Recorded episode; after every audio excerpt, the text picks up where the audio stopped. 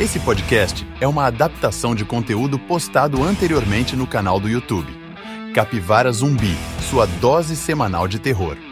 Para uma experiência completa, acesse youtube.com barra capivara. Consuma sem moderação. Bem-vindos, meus anjinhos, a mais um vídeo que vai causar tretas. Até porque eu adoro treta, o caos pra mim é tudo. Eu sou Pablo Zorzi e hoje vou brindar vocês com a minha valorosa e santificada opinião, trazendo uma lista, ou melhor, um ranking, com os 10 melhores filmes de terror que eu vi no último ano. E antes que algum bafo de bunda venha reinar com ah, eu acho que esse filme não é do ano, saibam que vocês não são pagos para achar nada e que eu usei como base a data de lançamento do filme aqui no Brasil. Além de que eu ordenei eles do menos melhor pro mais melhor o Aurélio que luta. E outra, também nem adianta me xingar nos comentários que esse é ruim, que esse é melhor que aquele, que a lista foi feita com a minha opinião. Quer dar a tua? Cria um canal. Mentira. Quer dar a tua? Comenta aí embaixo qual o teu top 10, mas sem falar mal da lista do coleguinha, tá? Só eu posso falar mal e xingar todo mundo, porque eu já alcancei o Nirvana e tenho imunidade parlamentar.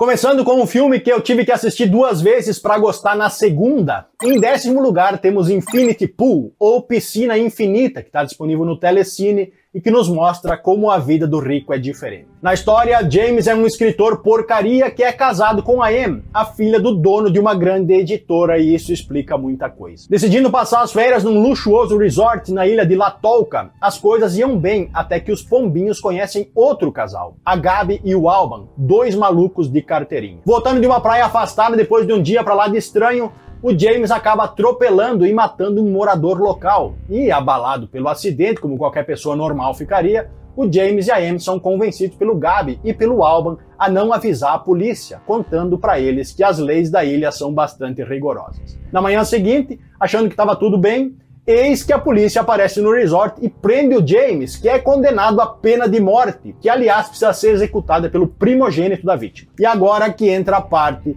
da vida do rico é diferente, já que na cadeia as autoridades oferecem para o James uma alternativa, que por uma pequena bagatela que nenhum de nós teria como pagar nem a pau, ele poderia ser clonado e o clone receber a punição em vez dele. Com o Alexander Skarsgård e a Mia Goth no elenco, o filme é basicamente isso: os ricão aloprando geral porque sabem que é só pagar que o clone responde pelos crimes que eles cometeram. E vai por mim, os malucos não economizam na loucuragem.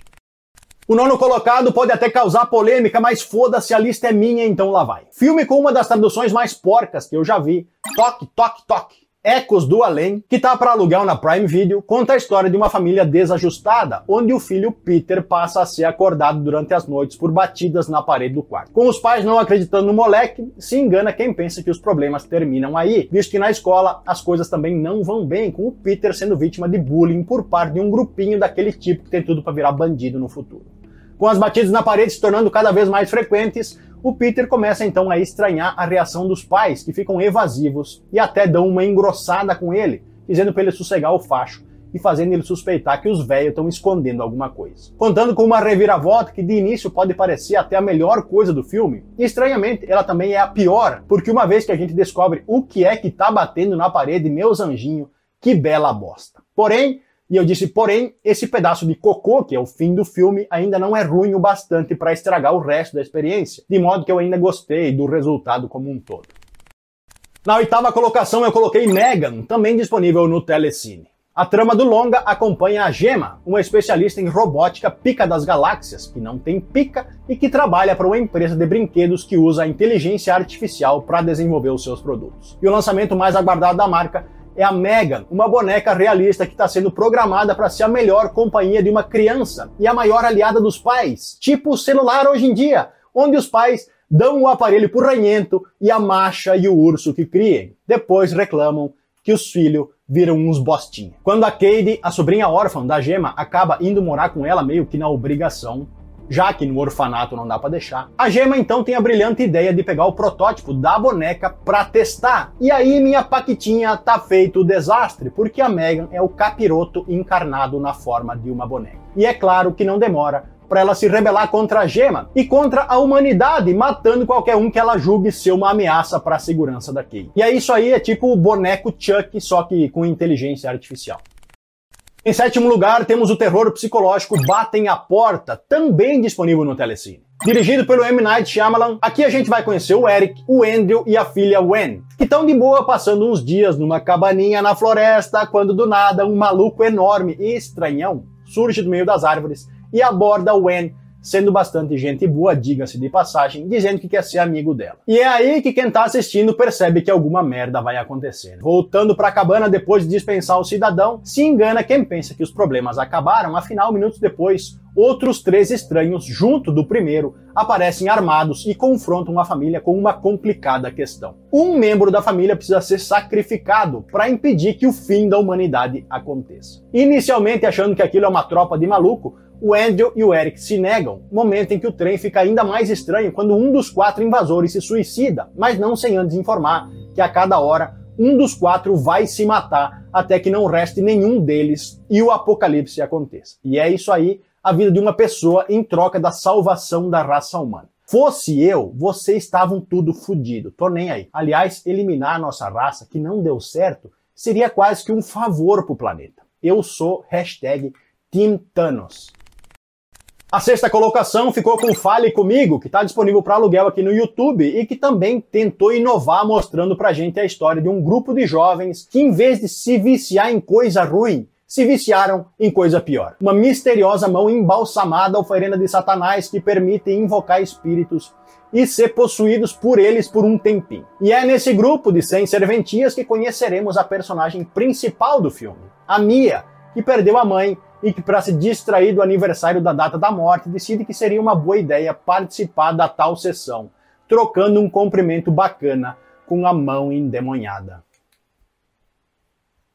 Acontecendo o que todo mundo já sabia que ia acontecer, a diversão vira bagunça quando um dos jovens, meio que sem querer, abre um portal para o mundo espiritual, e aí os sustos, as músicas de igreja e as freadas na cueca rolam soltas. Vulneráveis às ameaças sobrenaturais, Agora nenhum deles sabe mais em quem confiar, se nos vivos ou nos mortos que habitam o lado de lá. Fale comigo ficou bastante hypado antes do lançamento, de modo que a expectativa estava alta quando eu fui ver, e ele acabou me agradando, diferente de muitos outros hypados que foram enormes decepções. Então, de parabéns. Oferendas da Capivara, chegou a hora do top 5, mas não sem antes te pedir para ir deixando aquele like, se inscrevendo no canal e seguindo a gente nas redes vizinhas. Afinal, lá a gente indica todos os dias coisas diferentes dos que são indicados aqui, além de trazer informações do que acontece no universo do terror, como tu tá podendo ver aqui atrás. E para tu que é fissurado por levar susto, eu vou deixar aqui no card lá nas telas finais mais dois vídeos onde eu trago uma caralhada de filmes de terror pouco conhecidos pelo grande público. Então confere depois.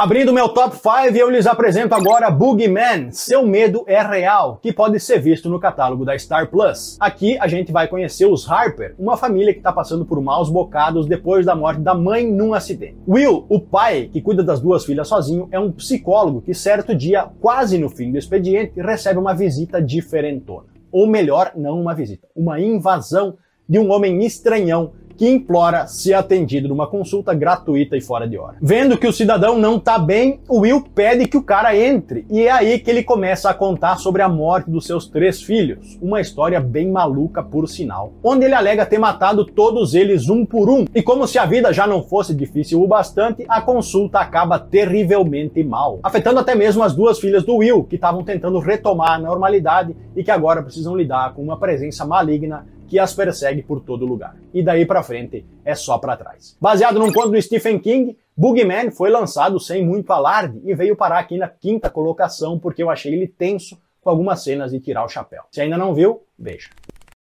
Ninguém vai te salvar é o quarto colocado e começa mostrando tudo que precisa ser mostrado sobre a Brin, que é a protagonista e que reside numa casinha no meio do bosque. Tendo perdido a mãe, ela não é muito querida pelos vizinhos, razão pela qual ela leva uma vida isolada, o que já adianta algumas coisas que a gente vê no título do filme. Certa noite, ela escuta uns barulhos estranhos na casa e é aí que o negócio complica e somos apresentados à primeira invasão, fazendo a gente ficar até meio aturdido. Afinal, a gente tá ali junto, acompanhando a coitada sozinha em casa, com poucas chances de se defender do inimigo que no começo ela nem sabe o que é. E para quem ainda não viu, são aliens, e isso não é spoiler. Por outro lado, se engana quem pensa que a Green é burra igual personagem de filme de terror já que aqui ela é um pouco mais inteligente e pensa em algumas saídas bem legais para se livrar da situação. Disponível na Star Plus e quase sem nenhum diálogo, esse é um filme de invasão alienígena diferentão e como eu gosto quando os produtores tentam inovar, ele acabou vindo parar aqui na quarta posição, pegando vaga na Libertadores.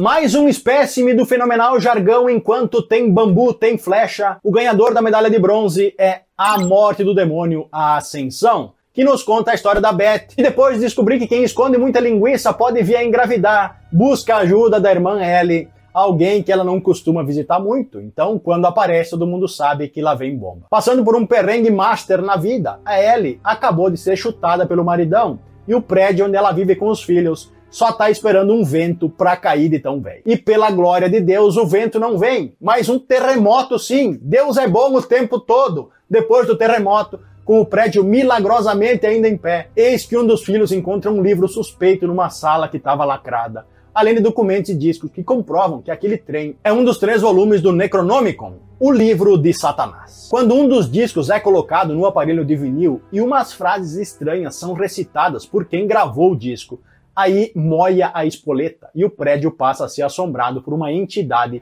que gosta muito de sangue e tripas voando. E sério, pensa num negócio cabuloso, mesmo estilo dos demais filmes da franquia. Esse eu acho que todo mundo já viu, mas se tu ainda tá atrasado, abre a HBO Max, que é lá que ele tá disponível. Quando aceita a maldade, ganha medalha de prata e tem uma história para lá de curiosa, com uma família tomando conta de um podre, ou seja, uma pessoa que está possuída por um capiroto e que está só aguardando para literalmente parir esse capiroto. Sim, a forma física do capiroto brota de dentro do podre. Para que isso não aconteça, a família pede ajuda para um faxineiro, que é alguém que pode impedir o trem de acontecer. Tendo sido chamado há muito tempo, o tal faxineiro nunca apareceu, já que o corpo dele foi encontrado cortado ao meio numa floresta pelos irmãos e vizinhos da família, Pedro e Jaime. Percebendo que alguma merda está prestes a acontecer, o Pedro e o Jaime entram em contato com a polícia, mas acabam tendo que se virar sozinhos com a ajuda do Ruiz, outro vizinho. Sem que eles possam matar o podre, pois se fizerem isso a possessão se espalha, eles têm a ideia de levar o troço para longe, onde o problema não seria mais deles. Sabendo que o mal está se espalhando rápido e já tendo desovado o capiroto em outro canto, os dois irmãos decidem então ir buscar os filhos do Pedro, que vivem com a ex-esposa dele para fugir, mas como já deu para imaginar, a coisa dar ruim. Melhor filme do ano para alguns, para mim esse ficou em segundo e eu já vou te contar qual é o primeiro. A medalha de ouro com o melhor filme que eu vi no último ano vai para Pearl, que está disponível no Telecine e cuja história se passa em 1918, onde a jovem louquinha das ideias Pearl retorna para casa dos pais depois que o seu marido Howard é convocado para servir na Primeira Guerra, que na época não se chamava Primeira Guerra, porque ninguém sabia que ia ter a segunda. Sonhando se apresentar nos palcos da cidade grande como dançarina, calcule a decepção da guria quando ela se vê obrigada a voltar a morar na fazenda, tendo que cuidar do pai doente, que tá com um pé na cova e outro na casca de banana, e ainda sendo seguidamente importunada pela mãe, uma religiosa fervorosa daqueles que enchem o saco só pelo fato de estar tá vivo. Quando descobre que uma seleção para novas artistas está passando pela região e vai recrutar jovens da cidadezinha, a Pearl então abraça a chance para mudar de vida. Só que como todos sabemos que ela é maluquita, as coisas não terminam bem. Ó, lelé da cuca total. Dirigido pelo Ty West e com a Mia Goth como protagonista, nenhum filme que eu vi no último ano, para mim, foi melhor que esse. Então, título merecido. Eu sou Pablo Zorzi, confere esses outros dois vídeos que eu preparei aqui dos lados. Fui!